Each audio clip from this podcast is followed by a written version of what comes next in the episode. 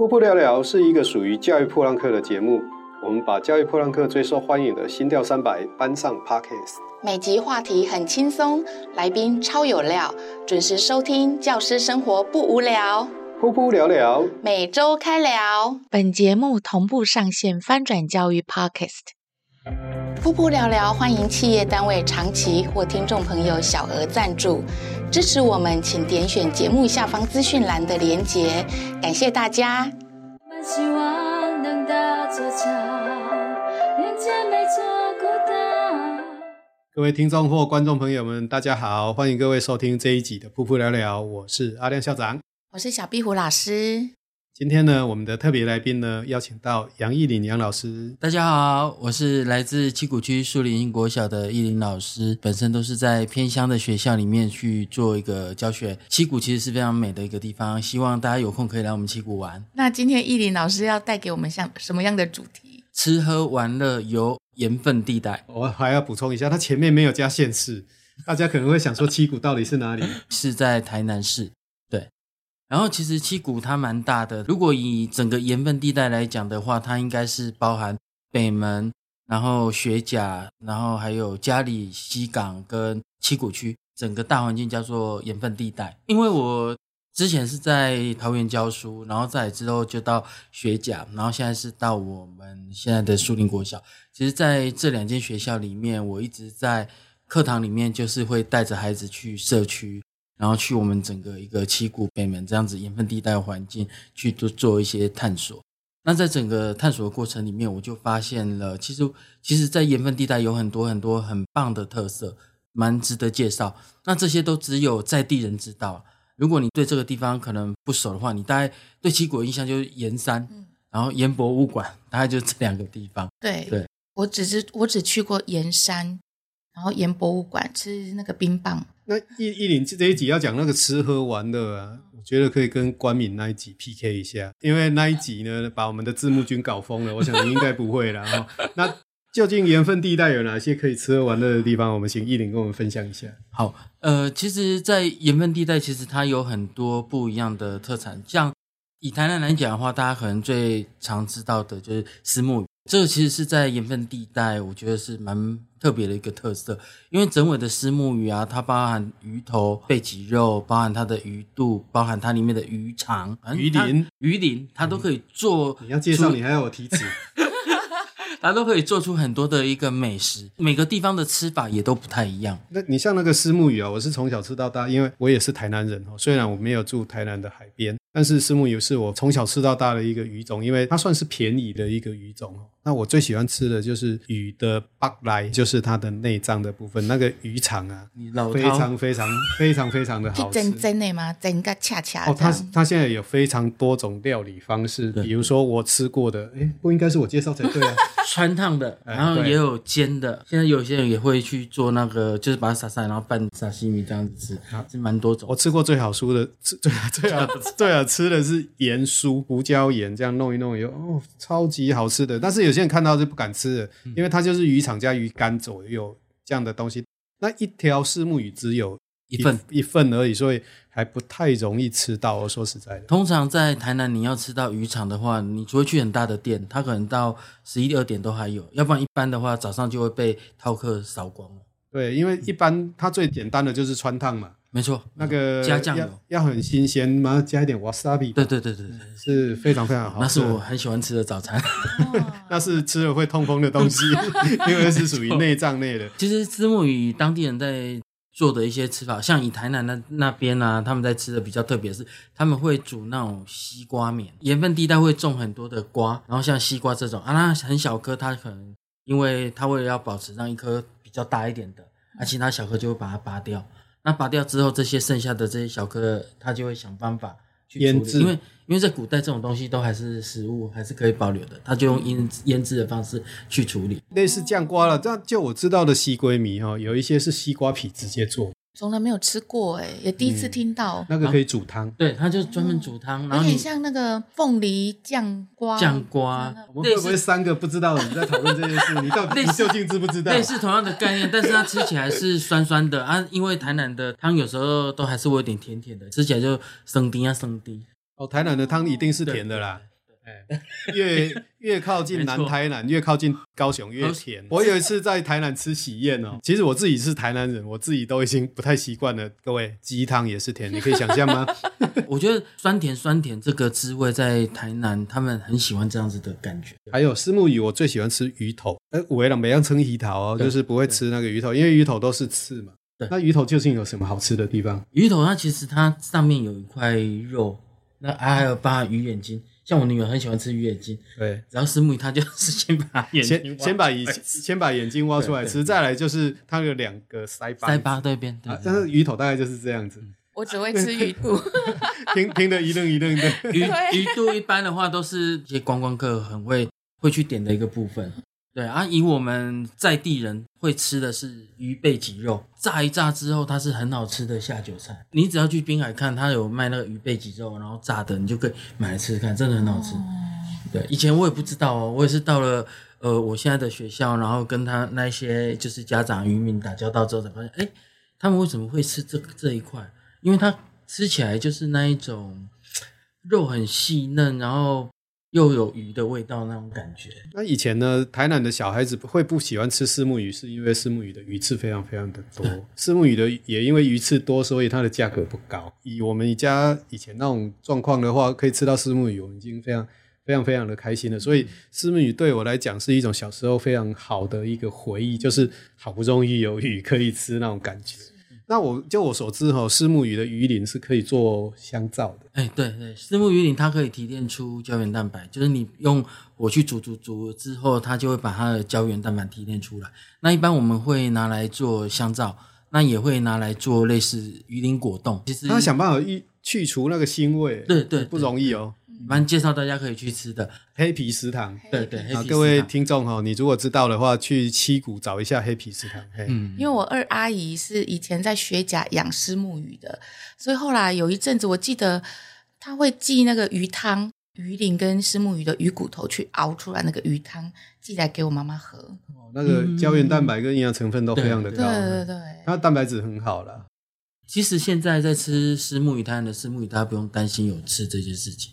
因为你只要花比较高一点点的钱，你就可以买到没有刺的，人家会把刺全部剔除的那一种石目鱼。盐分地带除除了石母鱼以外，还有什么？大家非常熟悉的鹅啊，北门那边芦竹沟那边下来到七股。它其实你可以看到，在湖边有很多的养鹅啊。我说的湖是西湖啦。哦，西湖，西湖啊。OK OK，好，有转过来，OK，原谅你。每个地方其实它养的鹅啊都不太一样。像我们这一次在看见家乡里面，我们就去采访了卢竹沟这个地方的鹅啊。那它的鹅啊是用平挂式的一个养殖法。那它退潮的时候，那些鹅啊是挂在空气中的。涨潮之后，它就会沉在水里面，就被水淹没。那这样子的鹅啊呢？你吃起来它的肉质是会很 Q 弹，比较紧实一点点。但是偶尔就看见太阳，偶尔没有看见太阳。对对对对，有就是有有那个早晨黄昏的那种感觉，这样。就是有在训练它。哦，是是。那在这边我要特别先呃不跟义林恭喜一下，就是他们的那个呃学校拍的贺一起一同上学去的影片，荣获今年呃神脑原乡踏查的最佳影片。对，说奖金还不错哈。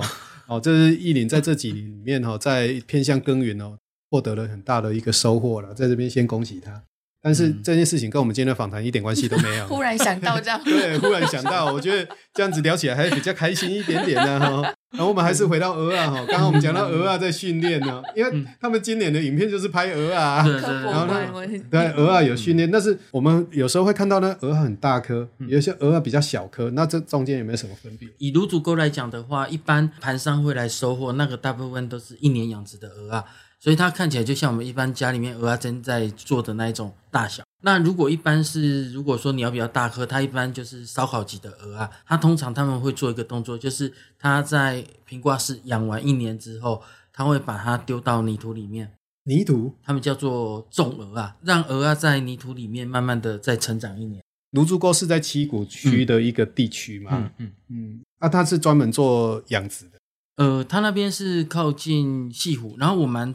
我蛮鼓励大家可以去这个地方去看一看，因为我很少看到有一个渔村，然后大部分的渔民他是养鹅啊为生，然后在他家附近，包含整个社区周遭，你会看到有很多的鹅啊墙、鹅啊的壳啊，然后把它绑成一串，然后他还等那个季节到了之后，他要放到西湖里面，然后让那个鹅啊的苗附着，所以他们都会先绑好很多很多的那鹅啊墙，在他们的村庄。这个地方真的蛮，我觉得我第一次开车进去的感受就是哇，怎么会有这么淳朴的一个渔村？我从来没有看过。就是在台湾目前的社会的景态里面，它还存保留非常原始的风味，就对了。就是说，基本上我们台湾可以。你可以想到可以吃到鹅的地方其实蛮多的，除了你刚提的那个芦竹沟以外，我们知道那个芳苑王宫那边也很多啊，然后还有哪里？市场那边也有，还有东石，东石也是产，东石也是产鹅啊非常台湾产产鹅很很有名的地方，布袋也有。我我想要问的就是说，在台湾这么多产鹅的地方，芦竹沟的鹅啊跟别人不一样的地方，就是除了你刚刚讲说它是那个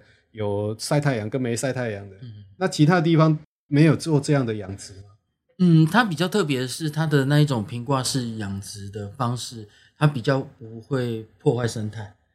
然后它是利用生态的方式来让鹅鸭的肉变紧实。一般的养殖它可能会用一些保利龙，呃，应该是说我们西湖是得天独厚，它的水没有很深，所以它可以做平挂式的养殖。那一般的话，它水比较深的话，它就是会用那一种。竹子编织，然后旁边会用一些塑胶，它就是让它浮在海面，浮在海面上，它就是说二十四小时都在海水里面。对对对，哦，这是不同的养殖方式。对，真的差很多。因为我以前的话，我们都会去东石渔港买那个鹅啊回来中秋节烤肉。嗯，然后我们这一次就是因为跟就拍了这一部片，然后认识卢竹沟的大哥们，然后就去跟他们拿他们的鹅啊，吃完之后，我们决定以后都是买他们的蚵仔。真的落差很大。我们刚刚只讲了虱目鱼跟鹅啊，那还有呢？以盐分地单的一个产物来讲的话，如果农田部分来讲的话，大部分就是葱蒜。在我们七股树林这边比较特别，就是还有所谓的洋香瓜，就是那个黄色的那一种嘛。它有黄色的，也也有所谓的哈密瓜那一种。那时候在那个地方叫洋香瓜，就叫这这些瓜类的东西。以现在我们在吃的就是我们那一个树林国小旁边有在种的，就是所谓的哈密瓜这个类型的。哦应该是说，以前的话，在树林那边有很多人在种洋香瓜，但是洋香瓜这种植物啊，很容易生病。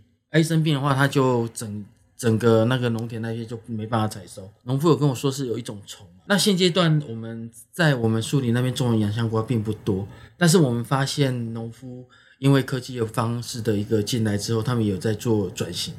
像我们现在就认识了一个在地的一个农民，他就是用科技的方式在做养香瓜，他是用温室，然后他的土都得要去杀菌过，把里面的虫全部都杀掉，然后再进去做养殖。呃，会做这件事情的，我发现都是科技业，然后赚了钱之后，然后就回来家乡，然后要去改变产业，做这种。哦，就是那种干卖完的回去养干的那一种，对，然后就是大概在不管是南科或是或或是竹科。呃，干卖的差不多了。刚刚提到的那个科技人也是，然后对，也有 N N 桶金的人回去，另外把这个 N 桶金倒回自己的家乡里面。其实是我觉得这件事情是好的。然后就是说，基本上以前我们在台南的乡下有很多很会念书的小孩，台南人特别很特别。那除了洋香瓜以外，还有什么？还有什么好玩的吗？还是你刚刚都讲吃的？对我，我要呃，我觉得好玩的部分呢，像很喜欢拍照的，呃，七股西湖的夕阳。我觉得是很棒的一个风景，包含大家最常听到就是金仔角盐田那个地方的一个夕阳，是很多观光客会去的。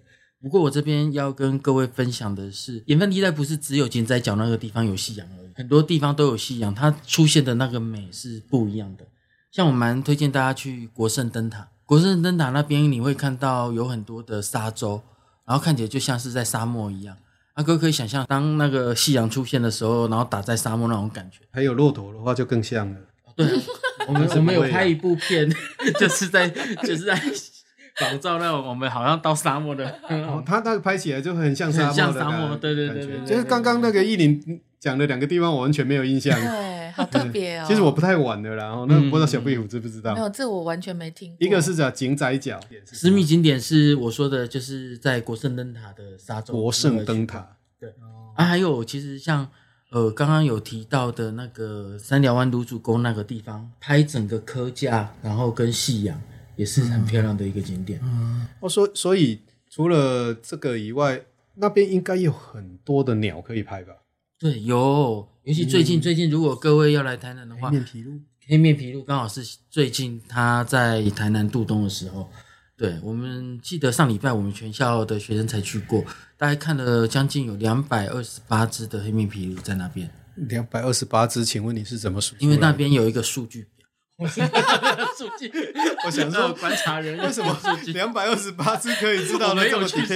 你如果说两百多只，我觉得还 OK。两百二十八只，哇，这是非常非常的精细的一个数字。所以那边等于就是一个黑黑面皮鹭的观察区，就对对对对对，所以它才会有那个表。对啊，那个表是我们那那个是我们国家的呃，它是一个黑面皮鹭的观察中心，它里面都会有一些导览员、解说员在里面。而且它很好的地方就是，它就在黑皮食堂的斜对面，你就观察完之后可以去黑皮食堂吃东西，哦、不是吃黑面皮鹭。然后我们 就吃海产。那个黑皮食堂要不要提供夜配给我们啊？我们已经提了好几次了，回去请依琳跟他们讲一下，看看要不要买我们这一集的夜配啊。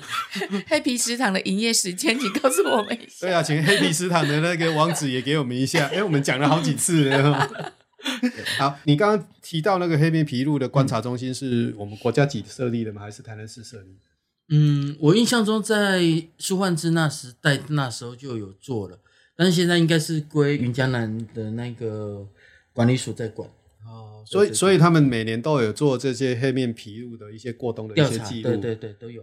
现在我们是逐年增加了，还是会有减少？现阶段其实黑面琵鹭的部分大家都还在观察。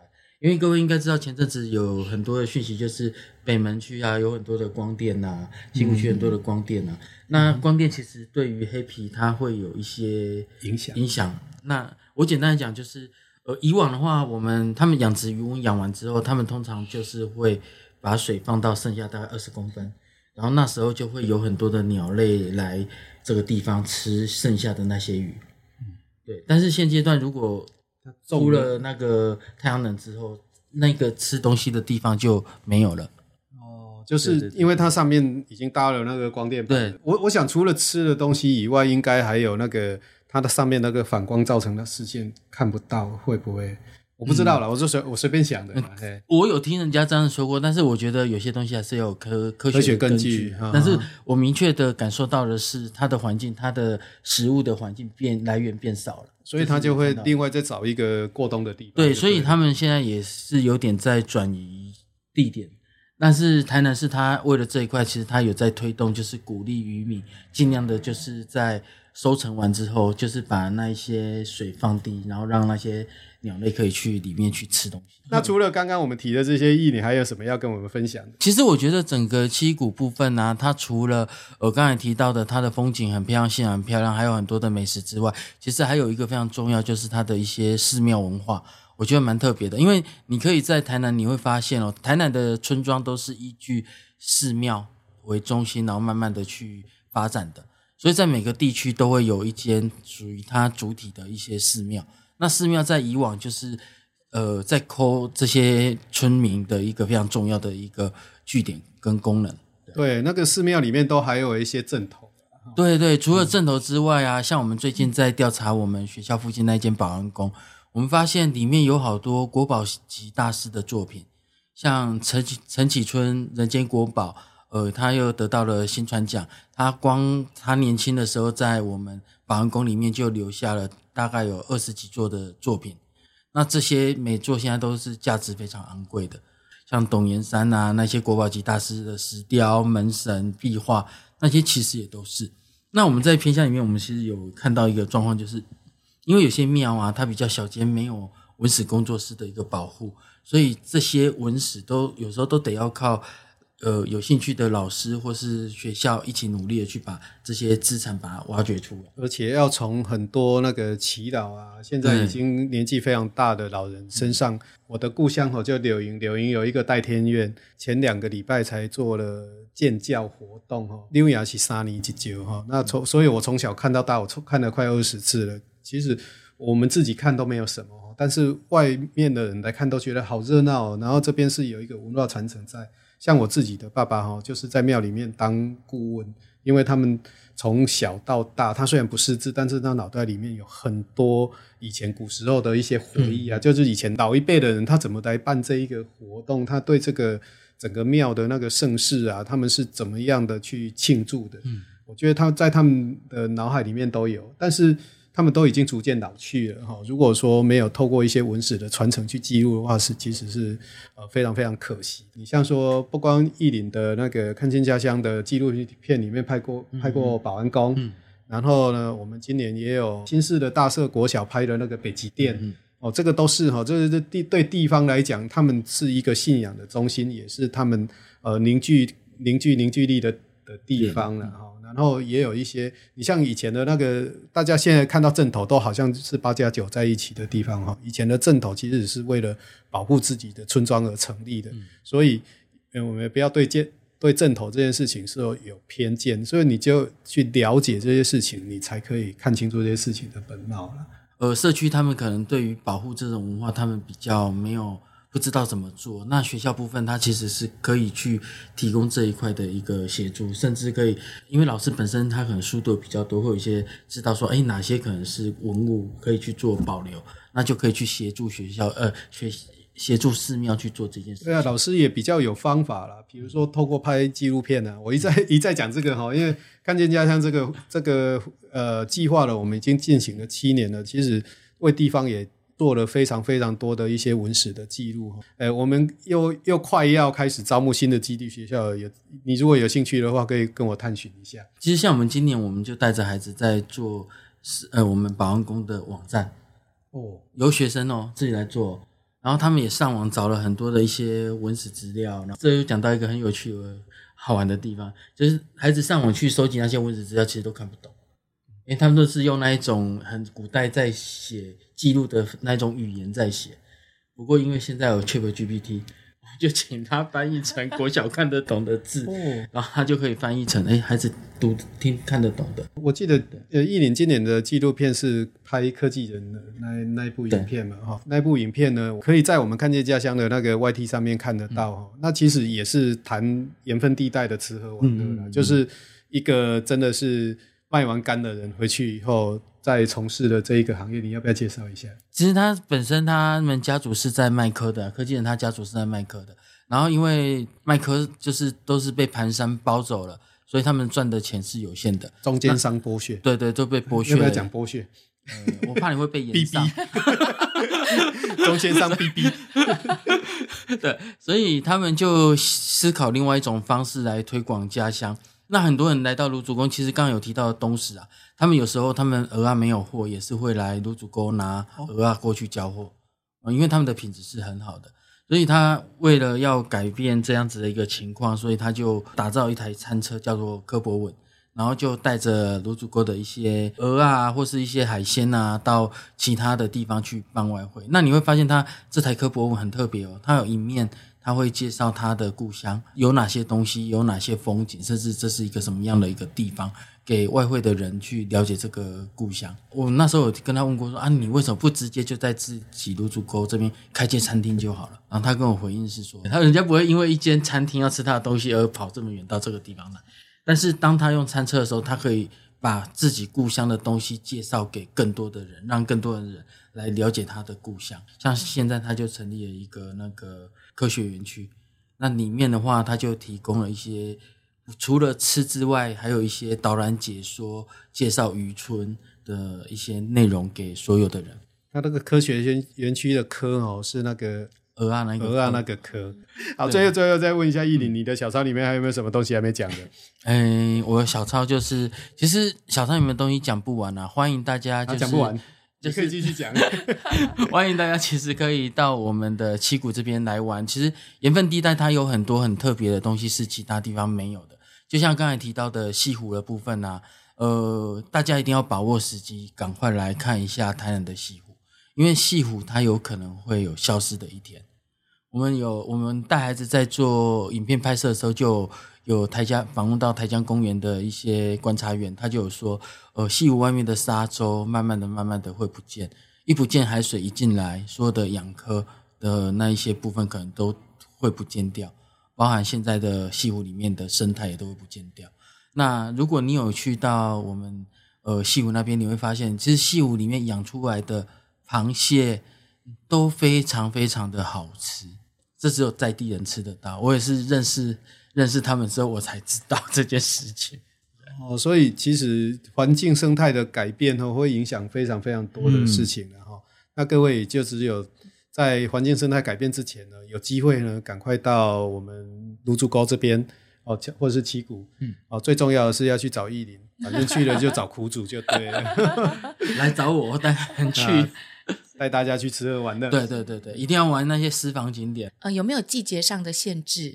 吃应该是没有季节的了，因为每个季节吃的东西都不太一样啊。但是大家会有分，就是这个季节适合什么样的一个食材。夕阳部分，你就是要在天气好的时候，然后要在傍晚的时候才有办法。我这限制啊，天黑前，听听君一席话，如听一席话，这好像没有讲跟没有讲是一样的。他信仰关键点是他不要被云遮到，它被云遮到的话，它的那个 它那个景就不好看。啊，所以不管任何任何季节，你只要没有被云遮到，它基本上它都是好。这样问天就对了。对对对。好，今天非常谢谢意林来参加我们的节目，带来我们这个盐分地带的吃喝玩的。